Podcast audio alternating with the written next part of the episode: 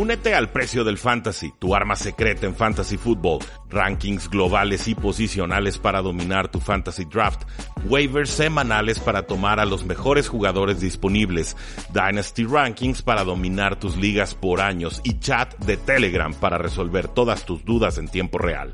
Visita stam.store diagonal precio NFL o da clic al link en este episodio para suscribirte.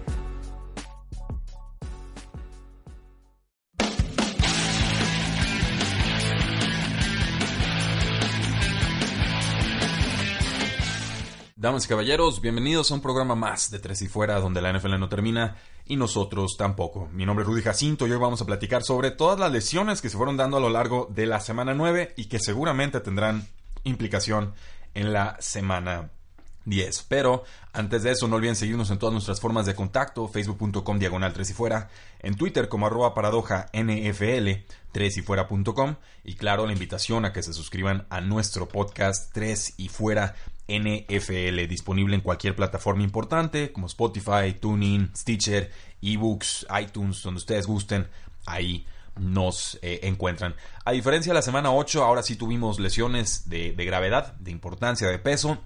La primera de ellas, las del corredor, eh, la del corredor Chris Carson, running back de los Seattle Seahawks, tiene una lesión de cadera, está semana a semana. Sus potenciales reemplazos serían Mike Davis en un segundo plano, eh, Rashad Penny, el novato de primera ronda, que no ha tenido participación.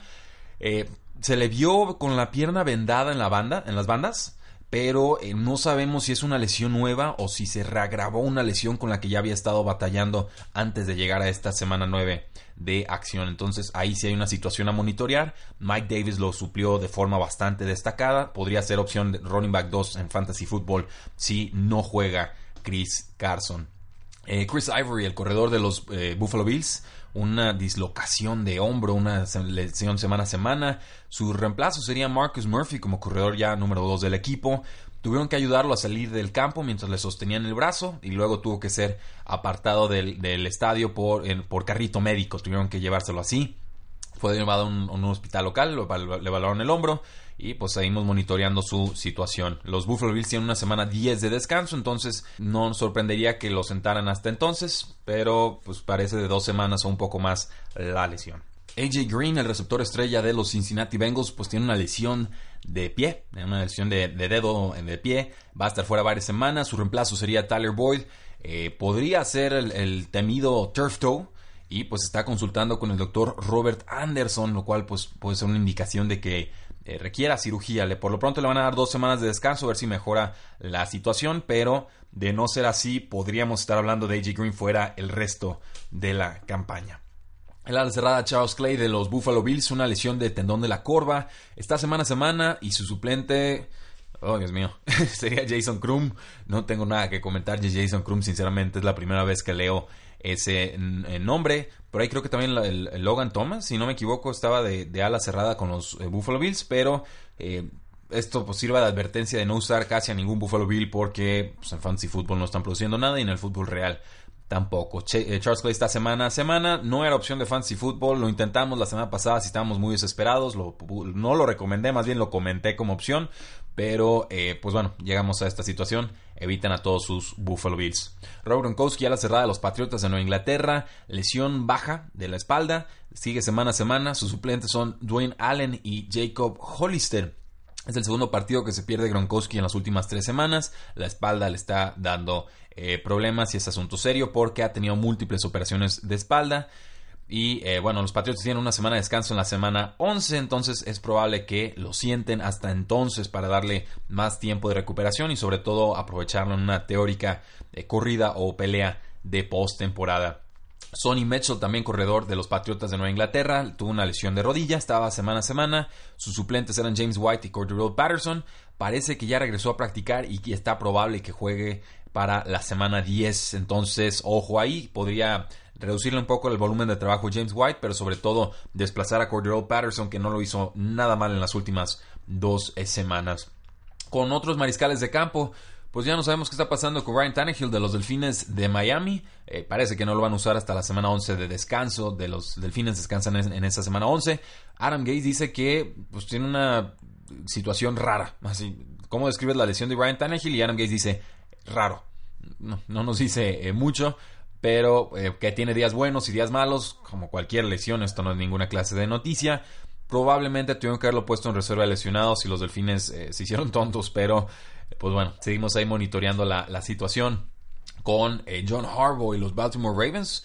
Pues bueno, dice que no va a considerar un cambio de coreback en esta semana 10 de descanso para Baltimore. Nos dice Harbaugh, Joe Flacco ha jugado bien, insiste. Eh, entonces no me quiero meter en eso. Ahorita vamos a jugar con lo que tenemos. En algún punto, por supuesto, eh, eh, Jackson es un quarterback. Como diciendo, bueno, ahí está la opción, pero por ahorita no lo voy a usar. Los Ravens han perdido cuatro de sus últimos cinco juegos, en gran parte gracias a que Joe Flacco está bajo controles y ya se, enfrió bastante su ofensiva. Deberían de utilizar a Lamar Jackson más pronto que tarde, pero por lo pronto parece que se la van a llevar eh, tranquilo. Eh, ¿Cómo han retrocedido los números de Joe Flaco? Ha lanzado 12 touchdowns, 6 intercepciones en esta campaña. Coreback rating de 84.2. Es el número 25 en el ranking de corebacks. Está detrás de jugadores como Ryan Tannehill y de Eli Manning. Increíble. Entonces, si, piensan mal de Eli Manning, tendrían que, en teoría, pensar peor de Joe Flaco esta eh, campaña.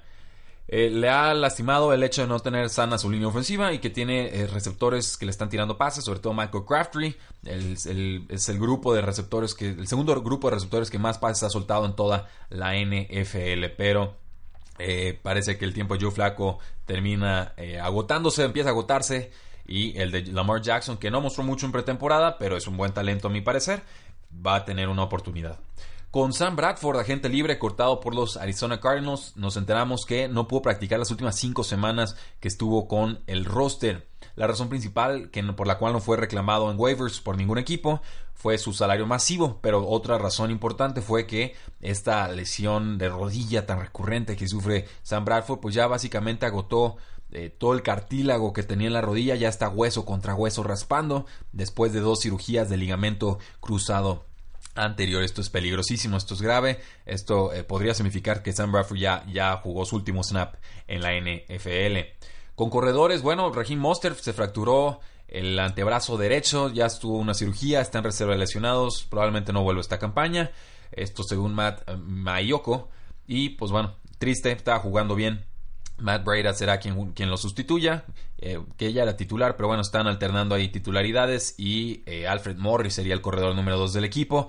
la enésima oportunidad para Alfred Morris, que pues no es productivo, pero bueno, es un corredor y se va a sostener la pelota y avanzar hacia adelante. Con eso a veces basta para estar en la NFL.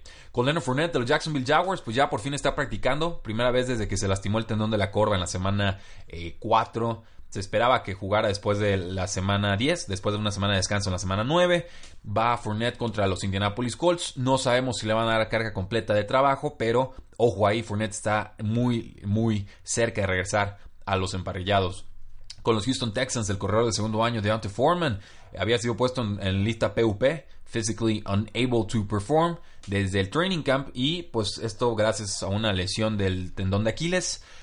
Eh, han estado diciendo que ya casi, ya casi, ya casi. Yo creo que va para un mes más la lesión. Es posible que no regrese hasta la semana 14. Eh, También es posible que no lo activen en toda la temporada porque tienen una ventana de 21 días para hacerlo. Eh, pero bueno, eh, básicamente no creo que sea factor de Foreman en Fantasy Football esta campaña. Lamar Miller había estado jugando bien semanas recientes, decepcionó esta última eh, semana, el último partido, pero eh, esa es mi observación al respecto. Elijah McGuire fue activado de reserva de lesionados con los Jets de Nueva York, parece que sustituye a Bilal Powell, jugó de forma adecuada, creo que incluso tiene oportunidad de robarle snaps a Asaya Crowell, entonces ojo ahí con Elijah McGuire, el jugador de segundo año que por fin está activado con el equipo con las Águilas de Filadelfia. Darren Sproles, lesión del tendón de la corva desde la semana 2, pues por fin va a estar activo. Ya estuvo practicando desde, por primera vez desde la semana 1 y parece que jugaría después de la semana de descanso de las Águilas de Filadelfia. Eh, con eh, Royce Freeman, pues el running back de los Denver Broncos, inactivo en la semana 9, monitorear su estatus, no hay más información. Y Chris Thompson, corredor de los Washington Redskins, lesión de costilla, no jugó en la semana 9 contra los Atlanta Falcons. Empieza a desvanecerse este talentoso jugador por el tema de las lesiones. Con receptores, Josh Gordon, Patriotas de Nueva Inglaterra, le vieron su, dedo, se lo estaban revisando, parece que se dislocó un dedo. Ouch. Tuvieron que acomodárselo después del partido. Ouch. Eh, Gordon acabó con 130 yardas, incluyendo un touchdown de 55 yardas. Eh, mis respetos. Dice Josh Gordon que se tuvo que acomodar el dedo él varias veces durante el partido. Qué, qué dolor, qué molesto. Pero mis respetos al jugador que aguantó y jugó bastante bien. Con lo de AJ Green, pues solamente destacar que eh, sus suplentes podrían ser John Ross, que regresa a una lesión de la ingle, ya estuvo practicando el lunes, y Giovanni Bernard, el corredor de número 2 del equipo, lesión de rodilla, ya por fin regresando el lunes. Obviamente a Gio Bernard no lo vamos a utilizar como AJ Green, pero la ausencia de AJ Green puede significar más snaps y oportunidades con el balón para Gio Bernard. Con McCarthy y los Packers, pues Jerónimo Allison, el receptor número 3 del equipo, tuvo que eh, ya ser puesto en reserva lesionados con una lesión de ingle eh, y también una cuestión ahí eh, abdominal. Podría regresar esta, esta temporada, pero no antes de los playoffs. Y por supuesto, los playoffs parecen una situación muy lejana para los Packers en esta campaña. Jugador de tercer año, no seleccionado en draft, había estado jugando de forma aceptable, jugando con muchos snaps, muchos targets, había puesto números importantes. No sabemos qué va a pasar con él en el offseason. Creo que el equipo lo va a retener, pero esto le abre oportunidades a Marqués Valdez Scantling, el novato, que ha sido excelente en sustitución de Allison en semanas eh, recientes. Paul Richardson, el receptor de los Washington Redskins, puesto en reserva de lesionados con una lesión de hombro, lo cual acaba con su eh, temporada. Atrapó apenas 20 pases para 262 yardas y 2 touchdowns en 7 juegos. No encaja con el estilo de juego tan conservador de Alex Smith. Tiene 27 años y este fue el primer eh, año de su contrato con los Redskins. Un contrato de 40 millones de dólares como valor máximo. Con los Kansas City Chiefs, Sammy Watkins está día a día con una lesión de pie. Ya le hicieron una resonancia magnética. Eh, magnética. No hay daño estructural, pero hay duda de que pueda jugar en la semana 10. Eh, Kiki Couty con los Houston Texans también tiene una lesión de, tendón de la corva en los dos pies. Ouch. Eh, ya se perdió dos juegos después de lastimarse el pie izquierdo contra los Jacksonville Jaguars. Y esta cuarta ronda de la Universidad de Texas Tech ha estado mejorando y espera no tener contratiempos. Ya dijo que si no está al 100 no va a regresar para no tener que volver a lastimarse y perderse más tiempo en los emparrillados.